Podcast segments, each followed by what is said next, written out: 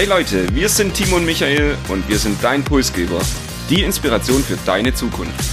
Wir wollen dir jede Woche Impulse und Inspiration mitgeben, dich mit deiner Zukunft zu beschäftigen und diese aktiv zu gestalten. Und jetzt viel Spaß mit der nächsten Episode deines Pulsgebers.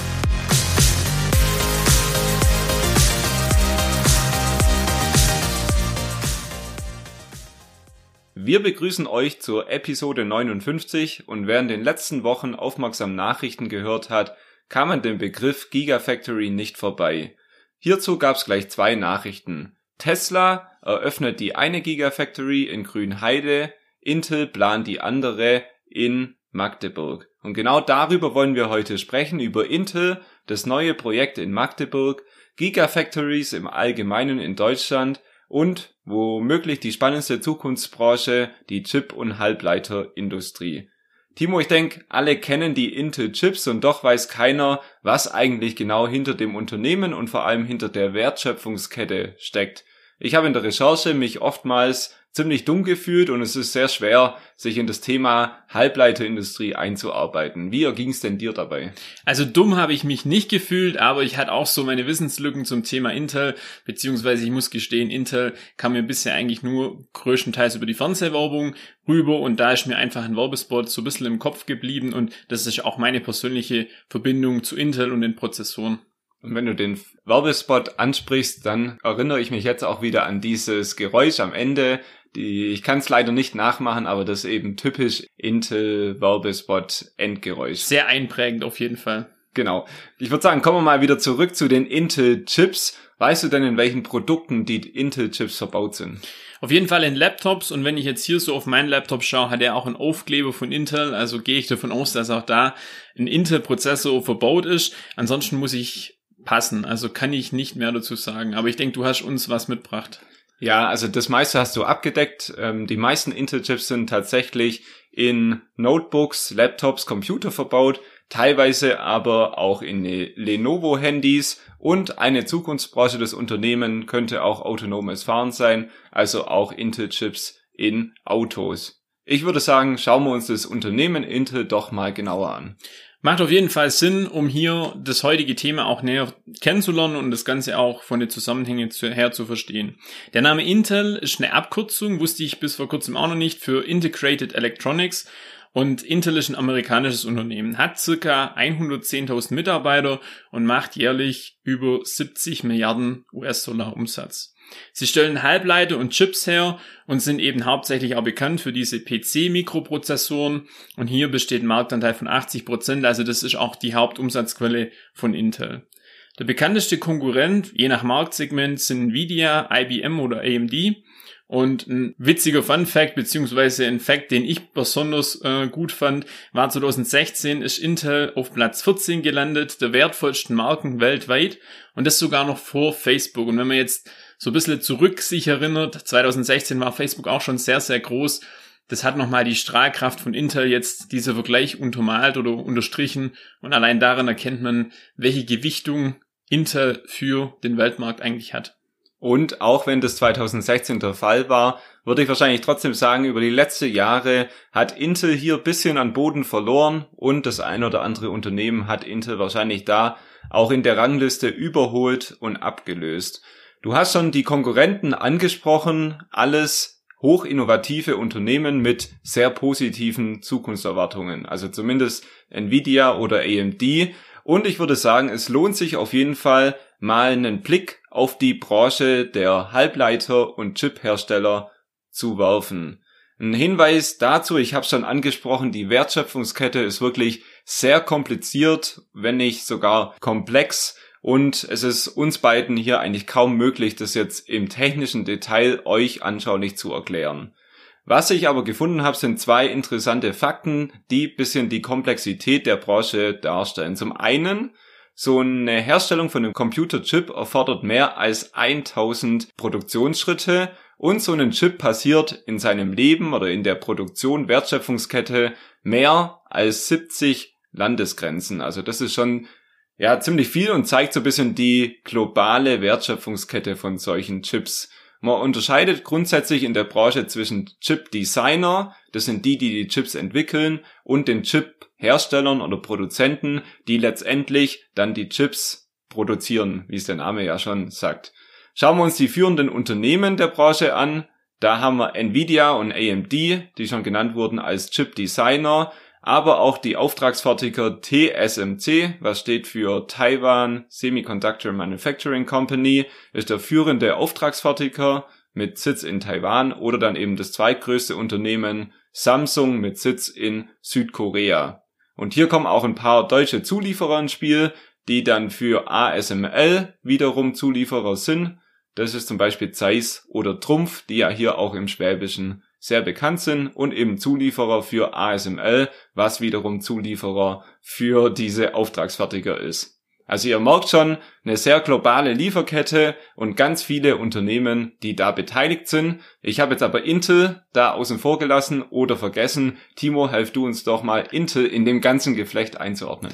Das Wort Chip Design oder Chip Designer ist bereits gefallen und genau das ist Intel eigentlich auch. Die produzieren auf der einen Seite größtenteils auch selber Chips, sind aber auch Chip-Designer. Vor allem bei den besseren Chips haben sie sich das eben auf die Fahnen geschrieben, die selber zu produzieren. Seit 2011 übernimmt auch ähm, TSMC ähm, die Produktion in Taiwan und produziert hier für Intel. Und auch Magdeburg in Deutschland, eine neue Fabrik, wir werden später noch genauer darauf eingehen, soll eine Produktionsstätte von Intel werden.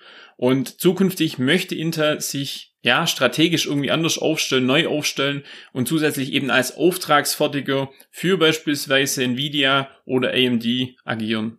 Und bevor wir jetzt über die Zukunft von Intel und insbesondere das neue Projekt in Magdeburg sprechen, würde ich sagen, wäre es doch ein super Service, wenn du nochmal so den ersten Teil des Podcasts jetzt zusammenfasst. Mache ich doch sehr gerne. Vor allem interessant beziehungsweise besonders spannend für mich die Wertschöpfungskette, wenn man bedenkt, dass dieser Chip über 70 Länder passiert und am Ende vielleicht in unserem Smartphone oder auch in unserem Tablet landet, dann doch auch sehr erstaunlich, wie preiswert diese Produkte doch nach wie vor auch sind. Und Intel als Unternehmen tritt sowohl als Chip Designer als auch als Produzent auf und auch das sollten wir uns für die nächsten Steps in unserem Podcast, glaub, so ein bisschen festhalten. Ich habe es vorhin bereits angesprochen, wollen wir uns nun vielleicht ein bisschen mit dem Projekt Intel in Deutschland vertraut machen. Intel bisher in Europa eigentlich gar nicht präsent gewesen, außer in der Werbung und in den Produkten, aber nicht als Unternehmen, nicht als Firma. Aber das wird sich in Kürze ändern. Ja, und ich würde sagen, sprechen wir über das neue Projekt, die Intel Gigafactory in Magdeburg. Worum geht es? Es geht zum einen um die wohl größte Investition in Europa seit Jahrzehnten und zum anderen die größte Chipfabrik Europas. Intel plant zwei hochmoderne Fabriken auf einer Fläche von 480 Hektar. Für die, die das jetzt schwer greifen können, das sind über 600 Fußballfelder. Magdeburg ist der erste Standort von der Europa-Initiative von Intel und es sollen dann weitere Standorte in Italien, Frankreich, Polen und Spanien folgen, die aber wesentlich kleiner sind. Und es ist mehr als nur eine Fabrik. Magdeburg könnte wirklich zur Intercity werden und es ist eigentlich auch ein überregionales Projekt, denn es entstehen Arbeitsplätze, es entstehen Steuereinnahmen für die Kommunen, es entstehen Kooperationen mit Universitäten und Instituten und es belebt wahrscheinlich auch die Stadt und trägt so zur Stadtentwicklung Magdeburg bei. Und ich weiß, Timo, du hast noch ein paar mehr Zahlen, Daten, Fakten über diese zwei hochmoderne Fabriken von Intel. Außerdem sollen 3000 Jobs und bis zu 10.000 Jobs bei Zulieferern entstehen. Also auch hier, sage ich mal, ein kleiner Generator für den Arbeitsmarkt in Deutschland. Und das Ganze soll im Jahr 2023 im Frühjahr starten. Hier natürlich erstmal die Planung und dann die Bauarbeiten, bis die dann womöglich hoffentlich im Jahr 2027 abgeschlossen werden und dann mit der Produktion auch gestartet werden kann. Wenn man sich das Volumen mal anschaut von diesem Riesenprojekt, sind wir hier bei circa 17 Milliarden Euro. Ein Rieseninvestment für zwei Firmen in Deutschland. Im Vergleich die Tesla-Fabrik in Grünheide hat nur in Anführungszeichen 5 Milliarden gekostet, also war quasi ein Schnäppchen. Auch das untermalt nochmal diese Dimension von diesem Intel-Projekt. Und jetzt hast du das Intel-Projekt mit Tesla verglichen. Auch bei der Namensgebung spielt Tesla irgendwie eine Rolle. Intel nennt die Fabrik nun auch Gigafactory und das ist ein Begriff, wenn man in Google nach einer Definition sucht, findet man nichts, Aber ich bin mir sicher, du kannst uns bisschen helfen, wo denn der Begriff herkommt. In erster Linie eigentlich auch ein trendiger Begriff. Gigafactory hört sich cool an, hat aber einen anderen Ursprung und zwar, der kommt von Tesla und von dem Werk in den USA in Nevada.